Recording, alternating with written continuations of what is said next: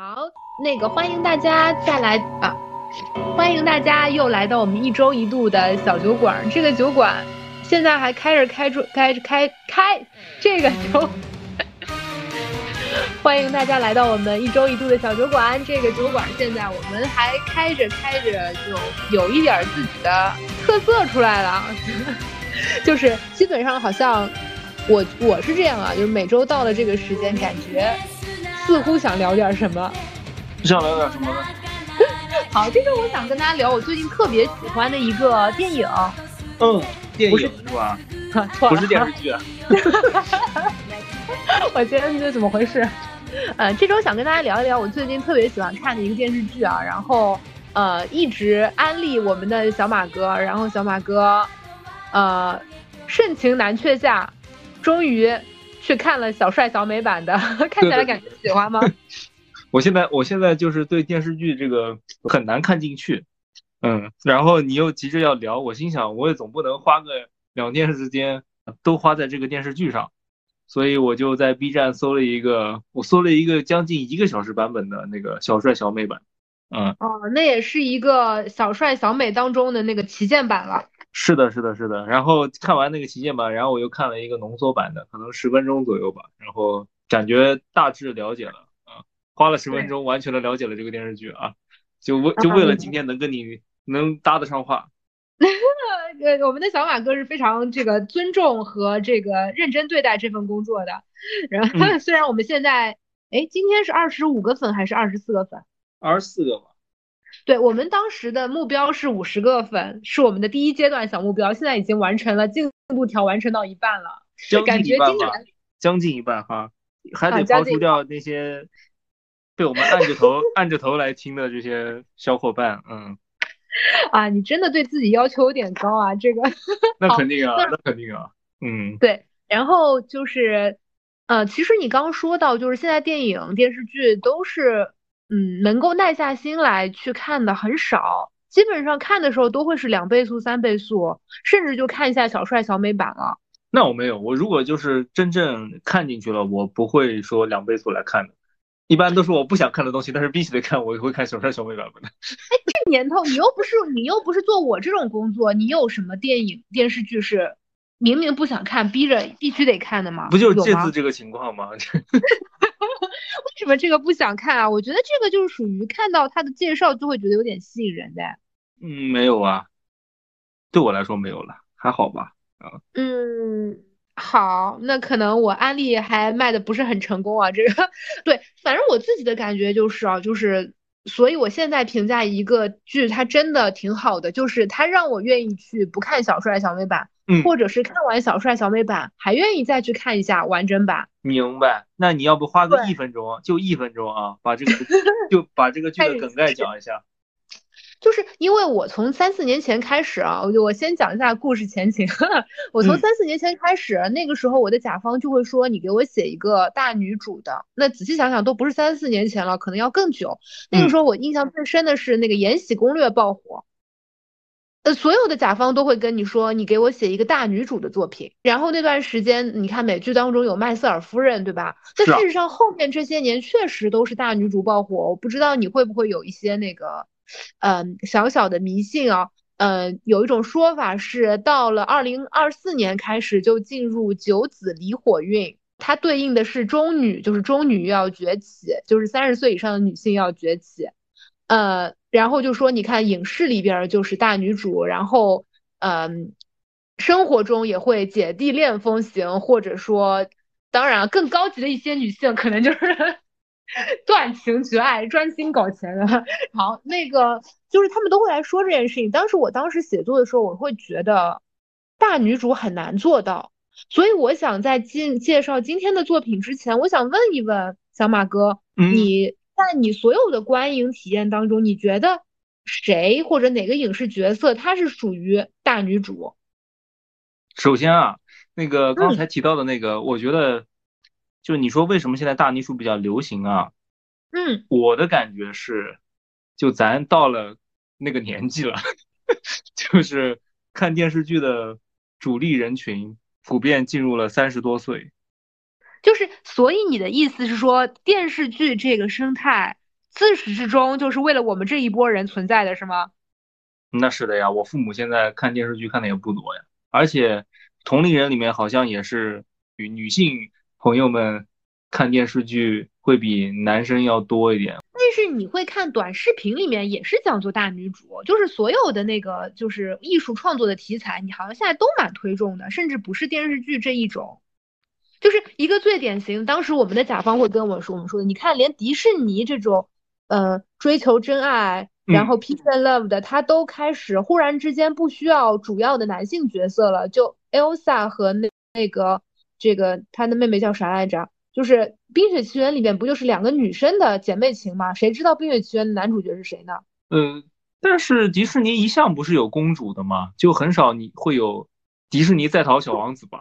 对，是这样的，迪士尼是一向有公主的，但是以前的迪士尼公主是要谈恋爱的，是男主角去拯救她的。或者说她她是有感情线的，但是这一个公主里边她是姐妹线。嗯，是啊，那那花木兰呢？花木兰那就更是了。花木兰就是事业线。呃，对啊，花木兰也蛮早的吧？我感觉是我幼儿园那会儿就有。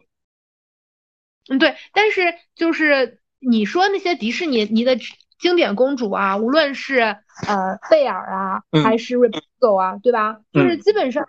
他们都是有自己的感情线，他们的事情就是那些童话故事里那些经典的那个公主的故事当中，他们的他们的那个主要的事件，或者说他们的拯救者是男性，嗯嗯嗯，是吧？无论男性拯救你的方式是给你穿一双不合脚的鞋，还是拯救的方式是，还是觉得你要这么想，那花木兰其实蛮先锋的呀，她是一个花木兰很先锋，对啊，她那会儿就已经就是。就是那个男性角色在里面其实是一个不是很讨喜的一个男主角，我甚至甚至我我觉得他不可能称上男主角啊，当然扯得有点远了。你的问题是什么来着？就是你觉得你的印象中啊，或者说一个真实的人物也行啊，比如你说什么叶卡捷琳娜呀，什么埃及艳后呀，就是你觉得谁是真的称得上是大女主的？九九啊，这个我没看过，那那那个电影我没看。呃，不不算电影啊，是个是个漫画，大概讲的故事，就是她被自己的男朋友陷害，然后进了监狱，然后讲她在监在一个女子监狱里面如何逃出来。成太郎的女儿是吧？对对对，她是空那个成太郎的女儿，对，嗯，那个我觉得就是我看的还蛮带劲的啊。对，因为你会看到漫威啊，包括 DC 当中也有一些很鲜明的女性角色，但是你会觉得，我举个例子嘛，就是那个哈利奎因，她就是一个小丑女，她就是依附于小丑而存在的。那我也没看啊，这个不太好评价。OK OK OK，好的，那就是那你为什么觉得她是大女主呢？嗯，就我觉得你说的蛮对的，就是很多原来那些所谓大女主的剧，它到后面都变成了恋爱剧。就是这点让我很不爽，还有的就是过分强调政治正确，就是会给他主角本身增添很多的标签，就好像给我感觉他，我看我这个多多女权多大女主，但是我觉得这只是一种偷懒的方式。你能讲讲什么叫一些标签？比如他一定要受过性侵。呃，倒也不是这方面，就是受过家暴。嗯，就你说的这个是是算是算是两点吧，还有一些就是说她可能一定要就是丈夫死了，然后怎么样又照顾 家庭又每一个董明珠都先需要就是一个死了的丈夫。对 对，就是之前看过那个段子啊，那个经典那个老老段子了，非常的那个那个过时的段，就是说。一个女性说：“我老公怎么怎么样，她再怎么样，她都大女主不起来。但是，但当但当人家问她，你家人怎么样？她说老公死了的时候，她不管后面接什么话，她都很大女主。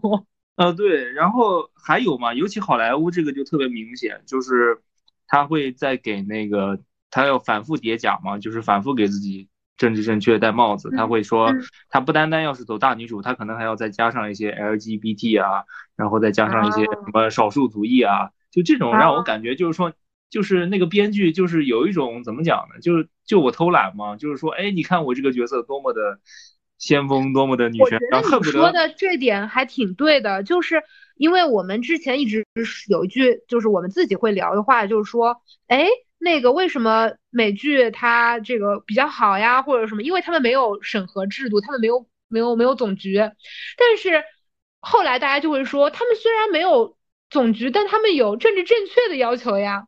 是的呀，尤其其实对，所以我觉得你说他们就是为了偷懒，就是有的时候嘛，我们确实创作，嗯，有很多很多镣铐，但是很多时候因为有了那个，你总是可以去骂一下，总是可以去把责任推给他的那个，就就就也助长了很多偷懒和不动脑子。是的我，还是对于嗯创作这件事情抱有一点点的理想主义的部分呢。虽然我呃很多时候创作是为了搞钱，但是呃抱有理想主义的部分就是我相信真正的旺盛的天才的有创造力的人，他是可以在很小很小的缝隙中依然找到自己的嗯空间的。嗯但是现在大家就反省，就是就是一个索性摆烂的状态。嗯嗯，你你刚刚也其实说到了一点，就是你觉得他们为了写一个了不起的女性，就是搁那儿使劲叠 buff，就是呃好莱坞叠的 buff 就是 LGBTQ，就是少数族裔弱势群体，就是嗑药的单亲妈妈，对吧？然后国内也差不多这样意思啊。国内其实他叠的那个 buff 就是他应该有一个弟弟，啊失失学，然后家里面家暴，呃，就是被 PUA，然后哎，我刚刚想说一个很准确的，我一下子怎么就是就是你会发现都是有一套现成的模板，对，呃，嗯。所以，所以我为什么，你知道我我今天才看到，就是我豆瓣评分《周周六》那上面居然有三百多个人赞同，就让我感到很欣慰。让你感感到你确实早就有一些做自媒体的苗头哦 苗子，然后，呃，就我举一个很简单的例子吧，就是，就我为什么觉得它与众不同，就是，就我为什么强调就是说偷懒这件事儿啊，就是，嗯。就是我一直觉得就是创作者啊，就无论是写小说、画漫画或者怎么样，拍电影怎么样，就你在对待自己角色的时候，你一定不能以一种，嗯、先入为主的或者臆想的一个方式来写它，你应该是通过一种比较真诚的方式，就是说你不能想走捷径，就你就就我很难描述这种感觉，可能浓缩成两个字就是真诚。嗯，因为因为以前我们有一种写法，就是公众号写法，嗯，公众号不就是煽动情绪、制造话题吗？让这个人身上有很多的话题性，却不考虑这个人，最后就变成他其实是一堆行走的标签，而不是一个活生生的人，是的，是的，是的，对吧？然后他的整个人的呃行动线就是为了完成的一个个标签，而没有自自己的逻辑的，所以这种东西就是很经不起推敲。或者说他的他嗯的人物可能在为故事服务，而不是由人物自身的这个行为驱动的故事。我经常觉得，我非常同意啊。我经常觉得，一个写作到了一个很舒适的状态，是会你觉得这句话，哇，好像就是他自己说出的，他的命运走向最后是你得跟他商量着怎么去走，而不是啊，就就到这里就那样。就是，所以我觉得这是一个挺好的一个状态。但是，对，嗯那个嗯我记得原来有个小故事，我不知道是真的假的，说是那个什么福楼拜有一天在家哭了，然后那个进来他必须得让他死。对，他也舍不得他，但是他必须得死，好像是包法利夫人吧，嗯，嗯嗯嗯。那然后事实上，我也不知道福楼拜写的第二个作品。那个，呃，你这么一说，好像也是，呃，对。然后我为什么就说 JoJo 这件事儿呢？就是他的第一幕让我就一下子觉得，就是蛮牛逼的一点在于，他的卷首语里边写到，就是说为什么，就你前面五部的 JoJo 主角都是一个男性，你为什么会想到写一个女性？然后他是说，嗯我觉就是那个创作者吧，叫荒木飞吕彦，然后他是这么说的，他说。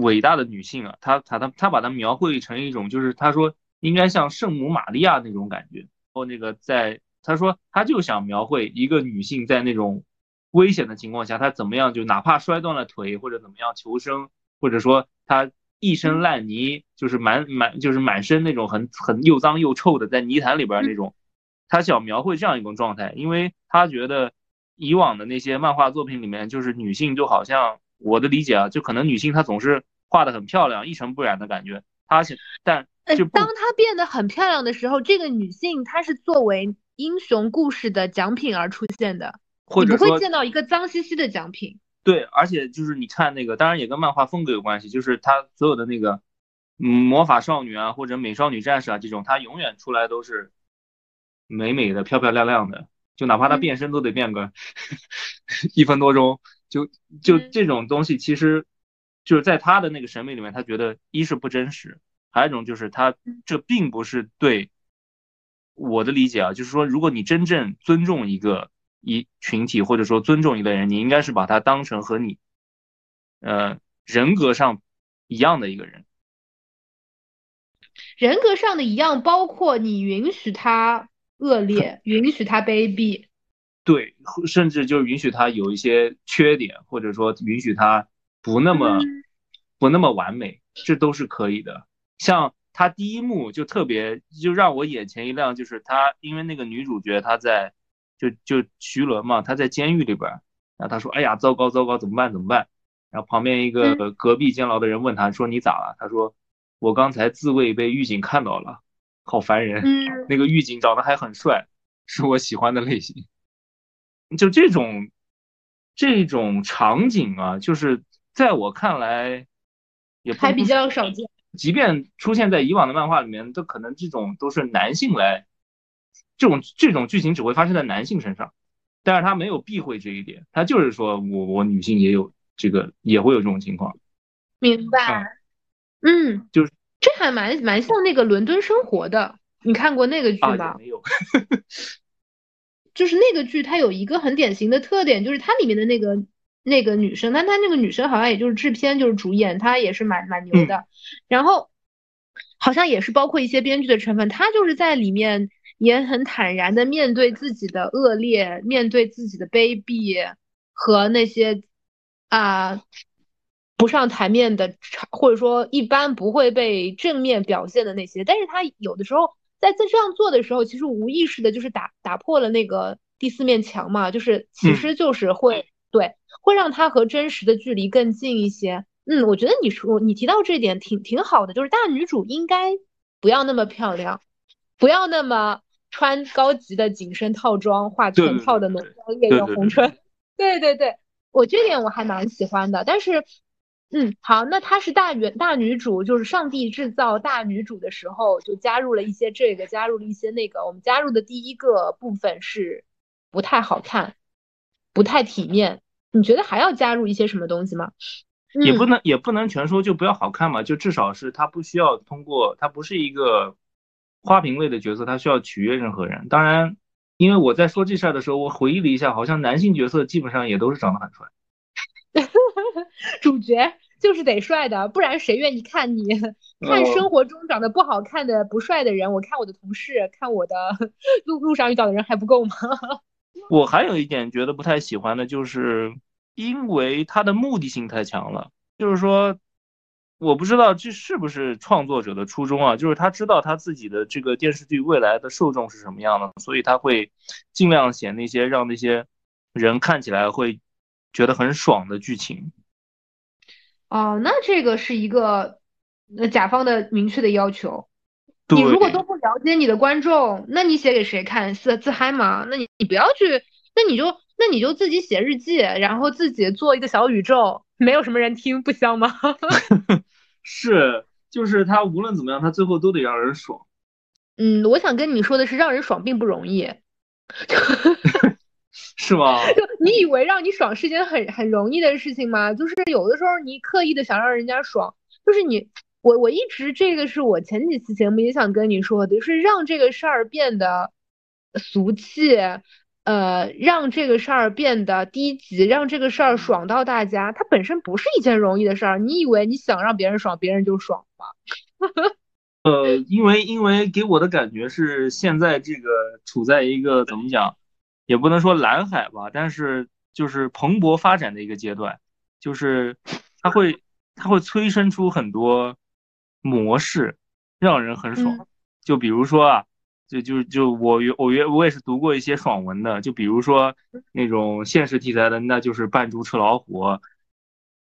赘婿三年之期已到。对对对，就那个，就就你很能明白。反转，疯狂打脸啊！对，嗯，确实是这样的。但是你会发现，就是让你不喜欢了，其实是因为他没让你爽到嘛。呃，被你发现了，被你看看破了。但是那些真的让你很爽的《基督山伯爵》，它不是爽文吗？它是真的大爽文啊！就是它只是做的更高级点，然后让你没有察觉到而已。呃，对，是是蛮爽的呀。但是它到最后，你说它又完全爽了吗？好像也没有。对它，就像那个《甄嬛传》，最后它其实不是一种胜利，是一种你看我们廖廖讲的说，它它它也是有高的价值，但是它的过程是爽的呀。如果他没有那些爽的过程，你都看不到他的最后呀。所以，呃，我其实想想想问你的一个，啊是想借一下你的聪明才智。我有的时候经常会想，是不是因为我做这个这行，所以我就被局限了？我经常会觉得，就是大女主很难。就是我当时有自己写过一个心得，就是说，嗯，在我们的作品当中啊，什么样的女性讨人喜欢，她就是不像女性的女性。什么样的男性讨人喜欢，他就是不像男性的男性。你就你觉得这事儿很难是吗？就是让写大女主让人爽。对，我觉得很难。就是我觉得，我觉得，我觉得，嗯，你不要把大家想的太高级，就就太难服侍。就是你只要把你的那些男性角色写的很很很蠢，然后。那个女生她所那个女主的所有痛苦都来源于男性，然后把那些男性写的很蠢，然后然后又坏，然后大反派肯定是一个那种，呃，长得很帅的，然后那种很但又很坏的，然后那种嗯男性角色，然后最后被女主的聪明才智打败就就可以了呀，大家看得爽就可以了呀。能举一个这样的成功例子吗？举一个这样的成功例子？对，就是我觉得，嗯。呃，反正我跟你吐槽一点啊，跟今天的话题也没关系。就是我认识的一些认识不多的朋友，甚至认识的挺多的朋友的吧。嗯，就是嗯，怎么说呢？就是那些朋友不是很了解我，可能就是初次见面，甚至呢已经认识挺长时间的，但就是泛泛之交。嗯，甚至不只是泛泛之交，关关系挺好的。他们总觉得我的工作很简单，我觉得你可能也觉得我的工作很简单吧。然后就是。我我经常会跟人家说一说我的作品啊，反正他得分也就这样，然后我写的东西啊就就就狗屎。我的同我的朋友们，比如你就真的觉得我们做做的工作很简单，就是一些读书不好、脑子不好的人在写的东西。啊，这话我其实不是这样。所以我觉得，我觉得是这样的，就是我觉得，嗯，我觉得没有那么简单，就是同样的模式，然后同样的去做某一个事情，它达到的点就是呃。一句话，他说重了，说轻了，是真诚的角度去说的，还是怎么样？你要，你同时你要过你的甲方的关，又要过制片的关，同时你要想，就是你的剧本只是最最初步的一步，在最后的呈现当中，还要加入演员的理解和导演的理解。其实你要想的是，百分百的剧本碰到不怎么样的导演。他先给你损失到百分之三十，然后再碰到不怎么样的演员，再给你损失到百分之三十，那我又交不出百分的剧本，我可能交个八十分的剧本，然后最后就只剩下二十了。这个二十我自己都看不下去，但是，嗯，大家总是在骂编剧，就是有一些人他自己去做，可能也未必做的有多好吧。呃，或者说就是把这个事情，就是我们其实是个工作，它是工作，是需要经验，需要专业。而不是呃没有那么简单吧，并不是一拍脑袋想的，就是其实也是要付出一些辛苦的。反正我们这个东西扯远了。我自己会遇到的一个矛盾点，就是在我们在设计一个大女主的时候，她总总是要遇到一些挫折，然后她再要去克服这些挫折，然后呃发现新的自我或者爆发出新的潜能的这样的一个状态。但是她遇到了挫折，怎么去解决呢？我举个例子，因为你今天下午跟我聊到了，说你可能会讲一讲什么慈禧呀，或者讲一讲那个武则天呀这些呃大女主，她们其实是靠男人咯，对吗？就是她们她们去改变或者说她们去呃克服挫折的方式，其实就是得到男人的爱。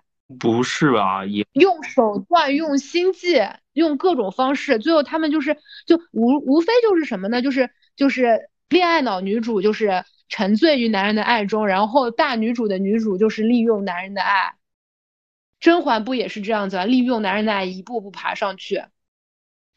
就是说，这个东西你得承认，这是一种，你如果把它当成一种武器，就好像。就好像对男人来说，你可以是王自如那样，你舔呗。那那你说你舔的时候，你是真心的吗？哎，对，所以就是他的一个成长方式、上位手段，无非就是利用他爱过或者不爱过，或者说从来没有爱过，或者说或者说根本就就是的男性，然后利用男性了。利用男性的方式就是。就是利用男性的方式，就是发挥自己女性的优势。我觉得是这样啊，就是存在一个归类法的一个问题，在于就是很多的东西归类，它并不能归类到本质。就是说，你可以把它归类成是女性依靠自己的美色也好，然后利用男人来上位，但是它不是一个本质。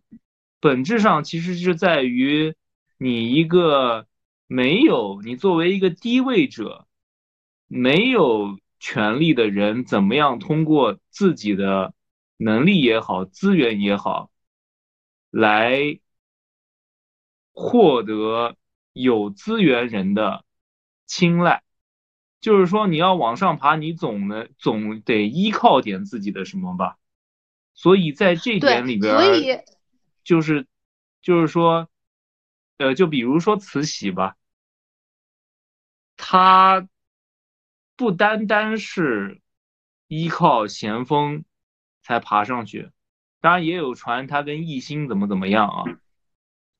到后面他有，就是李翰祥拍慈禧，他拍了三部嘛，我忘了是哪一部，讲到他慈禧是西太西太后还是东太后啊？嗯，西太后，对，就讲到他怎么样通过利用女人的同情心也好，让那个东太后把咸丰的遗诏给烧掉了。嗯，就这种东西，你能说它是通过利用男性啊？我觉得这就是一种，还是归类太简单了。我这样说嘛，因为我刚只说到一半嘛，就是我会我自己写作的时候会有一个困扰啊，就是我会发现一个女性当她遇到挫折的时候，嗯，去克服这个挫折的方式无非是几种啊，嗯，靠靠男人，嗯，靠姐妹，就是靠姐妹是现在时髦的嘛，就是就是 girl help girl 嘛，然后那个还有一种呢，就是靠自己的一双手，就靠自己的努力。就比如麦瑟尔夫人靠说脱口秀，我我现在推荐的那个化学课，他靠自己对于科学的那种聪明才智，对吧？然后当然还有一种啊，就是我觉得是最牛的，我觉得这一点在那个，就是我确实是以前没想到，然后《延禧攻略》给我的呃 给我的启发就是靠一个雷把坏人劈死了，就是靠一些奇怪的外挂，那就无非就是靠这几种方式，嗯，那你会发现呢？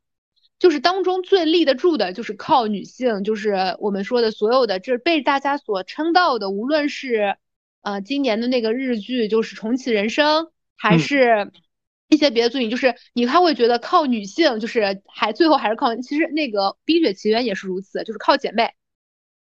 然后呢？那那那那你靠能靠的人不是男的，就是女的呀。对对对对，然后呢？然后要么就是靠男性，靠男性的话就是。就就这个是不成立的嘛？就别人会说什么大女主最后不是还是靠男人？你看那个《欢乐颂》里面那个安迪嘛，就是刘涛演的那个角色，她那么的叱咤风云，那么的天才少女，最后看来不是还是靠的背后的男性吗？然后那个什么《我的前半生》那里面那个马伊琍演的那个说什么这个那个那个那个这个就是从婚姻当中崛起的，最后还是靠的闺蜜的男朋友吗？最后是对啊，然后她基基本上都是靠这种东西。那就会发现这是个比较立不住脚的一个能量的来源。那那如果把一道雷把坏人劈死了，这种东西实在是太扯了，你也不能老老这么扯。嗯，那还有一种呢，就是啊，我想说的就是靠自己的双手，靠自己发现自己以前在婚姻生活或者在恋爱生活中被忽略的、被打压的那些自己的能力，就是女性和男性同样拥有的那个能力，这个呢是比较立得住脚的。但是靠双手白手起家，其实非常难写出来。这个时候我会就会觉得，那你说，你刚刚其实说了，就是男人的不也是这样吗？不是靠男人就是靠女人，不是靠爸爸就是靠，就就是靠。什么兄弟对吧？不是，或者就是靠自己，但但是呢，不不会说那是大男主剧，而女生就是只要找到一些能量的来源，就总有一些弊病，让我觉得就是规则制定者一切都是对的。如果你在他们的规则当中用他们的规则办事，做什么都错。当然了，你说，那你说靠自己的双手，然后你就会发现，你这个，那你怎么体现出她是一个女主大女主呢？你不是把她就变成了一个留着长头发、穿着裙子的另一个男性吗？但他怎么能够体现出他女性的女子力呢？女性的力量呢？就是，所以我在写作的时候，我会非常非常非常非常的不知道怎么写。就是如果他雌竞，那肯定是要被女权骂死，就肯定不是大女主的反反就是反义词。如果他搞雄竞，那你就是默认了男性。性的规则，并且我明明不是一个男性，我却认同男性的规则，并且把自己的女性的成分给抹杀，去当成了另外一个男性，跟男性厮杀。我觉得这个事情就是让我觉得很难做的一个点，所以我我我还蛮注意看一些大女主剧，但是我会发现它确实很难突破这样的一个。就是本质上它很难成立。嗯，那这个是因为因为大家都有预设了，就好像游戏规则制定者如果是男人的话，就说那我就，那你也不能说我不陪你玩了呀。那那那那那那我要那要我说最女权的就是我不陪你们玩了，我该干啥干啥去，我当我的妈妈，我当我老婆。那这种那那再再找个男人，这不是我的意思是我的意思是说。我不喜欢的一点在于，就像你说的，要么被雷劈死，要么求助于别人。因为你电视剧它为了剧情嘛，它肯定是需要通过一种立竿见影的，能让这个主角发生蜕变。放到武侠小说里面，就是哎，我遇到了奇遇，拿到武林秘籍，然后我就脱胎换骨了。那放到《基督山伯爵》里面，就是哎，我遇到了一个这个这个牛逼的一个前任的一个国王，然后什么的，然后他给了我一大笔财富，还教了我知识。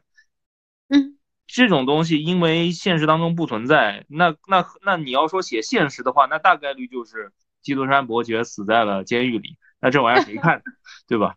是是，就人家看这个东西就是图了个爽呗，那那就是就是因为我生活当中做不到，所以。